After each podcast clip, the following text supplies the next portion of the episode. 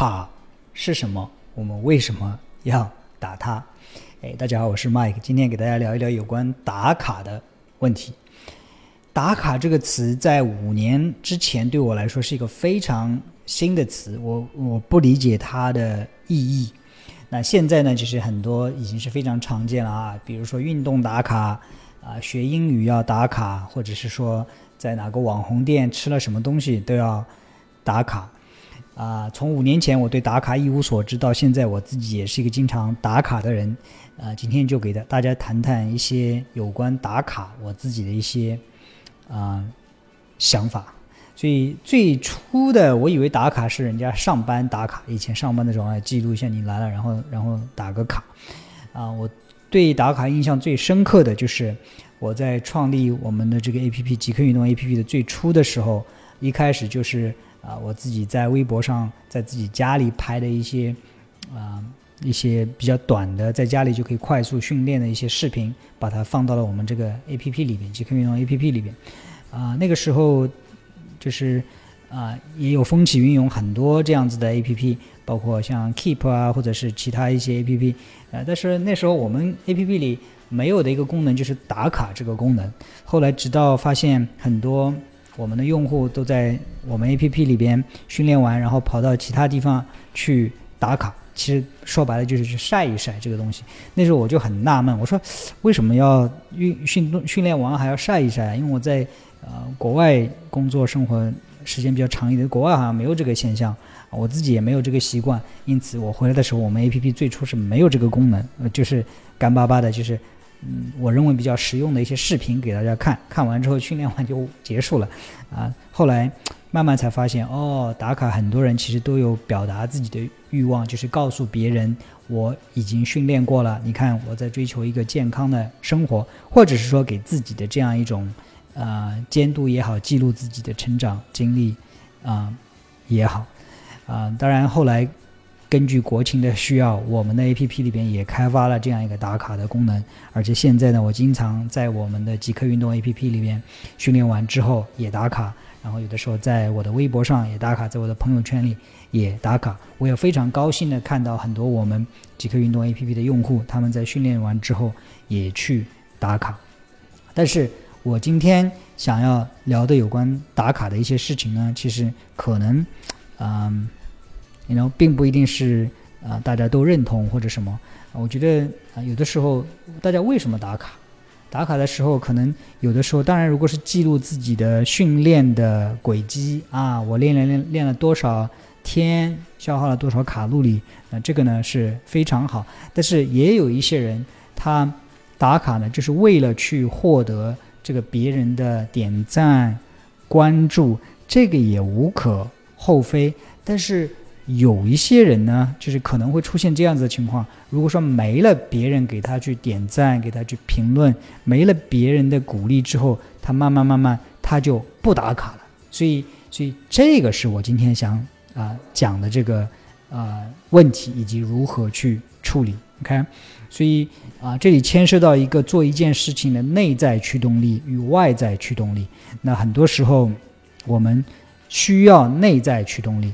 但是很多时候，我们也借助外在的驱动力。但是你会发现，一件事情，如果你能做得很深、做得很久远的话，很多时候主要靠的是内在的驱动力。外在驱动力只能帮你走那么多。可能一开始的时候，你每次打卡，别人给你点个赞，哎，你觉得很很不错。但是慢慢慢慢，别人给你点赞的这种啊。次数越来越少，你每次点赞心里获得的这个满足感、这种开心的程度也越来越少。然后这个时候不要停止打卡，继续去打卡，哪怕没有别人给你点赞，你也要去打卡。这个打卡并不是说我一定要获得别人点赞，而是你对自己的一种承诺，对不对？呃，我非常我不知道是不是这些人不打卡了，后来就自己就不训练了啊？如果是这样，那就有点啊 太。失望太可惜了，啊，还有一个观察，在很多朋友圈里边也好，在你身边周围，你可能也看见这样子的人哈。如果说他们经常呃打卡或者打一段时间就不打了，后后来发现他们的体型也没有提高很多，啊，或者是他们是学英语打卡，你会发现他们英语也没有提高很多。为什么呢？因为他们的做这件事情的动力，如果说还是源自于外在的动力，每次做这件事情都是希望获得这个别人的点赞或者是啊鼓励的话，一旦这些点赞，一旦这些鼓励没有之后，他们就停止去做了。所以啊，也许这个是呃最后很多人都没有取得他们想要的那种。啊，成果的最主要的原因，所以那问题就是，那这个卡还要不要打？当然继续去打，但是很重要的一点，不要因为别人给你点赞的减少，或者是因为自己啊每次从这个别人点赞当中获取的快乐或者满足感的减少而停止。所以你不打卡也可以，坚持打卡也可以，不管怎样，不要停止你。计划做的那件事情，训练也好，学习也好，等等等等。OK，那关于打卡，呃，这里其实最核心的观点就是说，做一件事情一定要啊有充足的内在驱动力，不要太多的依靠外在驱动力。OK，啊，当然现在啊打卡也变成了我经常的这个啊习惯，我不光是。训练打卡，你如果说关注我的微博，或者是，呃，看我的在喜马拉雅的这个动态圈的话，看到我很多时候都有训练之后打卡的习惯。打卡最多的可能是练习，跟着我们极客运动 APP 里面的瑜伽练习的最多的这样子的训练打卡。另外，我还其他做的打卡，那就是我经常看书的。这个打卡，可能我在微博上除了健身还有饮食之外，分享的最多的就是我喜欢看的一些书。我最近看的一些书，其实我打这些卡，当然我不是需用这些卡需要别人的点赞，然后来激励我自己去做。那打卡的另外还有一个含义呢，就是给别人传达一些什么信息。我我其实想啊，我训练打卡或者读书打卡是想告诉别人，嘿，我最近在看。哪些书，或者我今天在练哪一个练习？我是真心希望，呃，别人去练一练，尝试一些别人可能以前从来没有练过的这些，呃，运动方式，比如说瑜伽呀、普拉提啊，或者是其他的训练，或者是看一些自己可能平时都没有啊接触过的一些书。所以啊，我打卡的目的是两个，第一个是最主要的目的，其实就是传达一些信息啊，我们每一个人。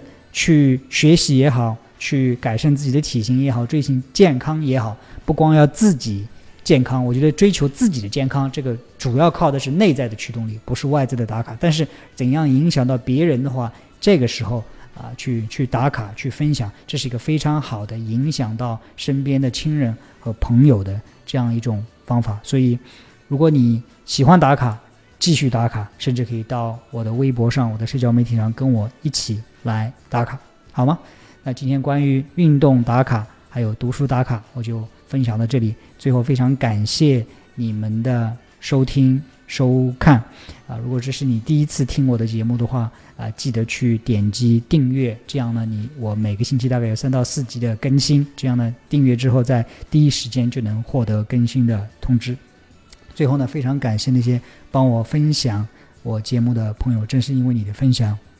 才有更多的人来关注我，来让我做这件事情，觉得更加有意义。